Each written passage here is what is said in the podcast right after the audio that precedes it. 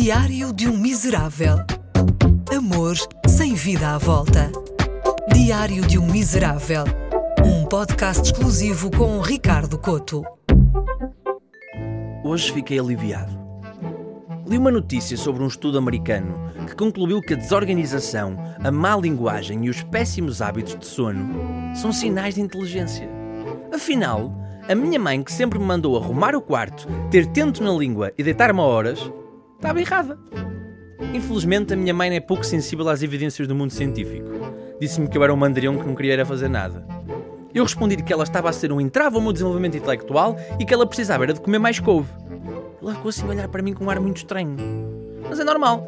É normal que alguém que despreze tanto o mundo científico não saiba que há um estudo que diz que comer couve nos faz sentir mais inteligentes. Mas confesso que este estudo me deixou com dúvidas.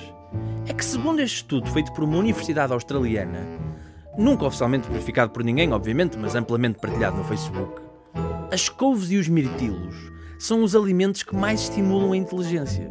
Mas isto é uma espécie de paradoxo, porque se as couves e os mirtilos são bons para o cérebro, misturá-los seria ideal. Mas ao mesmo tempo, quem comer couves com mirtilos é estúpido.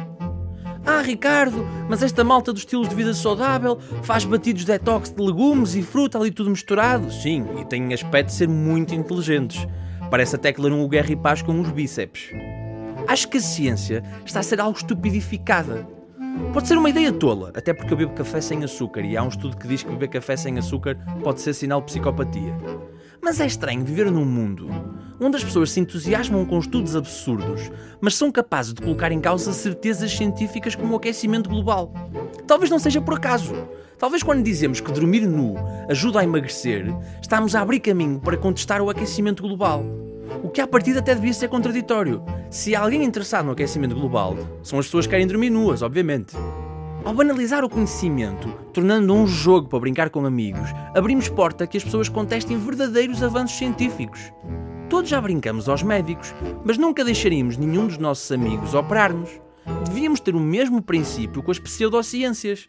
Por muito engraçado que seja um estudo que diz que o cheiro a suor transmite felicidade, nunca nos podemos esquecer que ninguém parece feliz no metro no final de um dia de verão.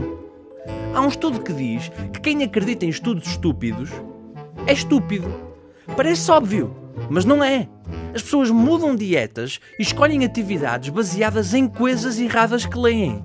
O problema de um mundo em que nada é verdade é que mais cedo ou mais tarde, nem a verdadeira verdade será verdade. E os estúpidos avançam, porque os estúpidos são em muito maior número. E para saber isso não é preciso fazer estudo nenhum. Basta existir.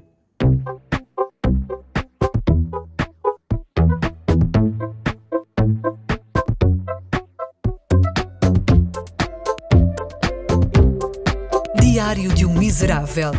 Um podcast exclusivo com Ricardo Coto.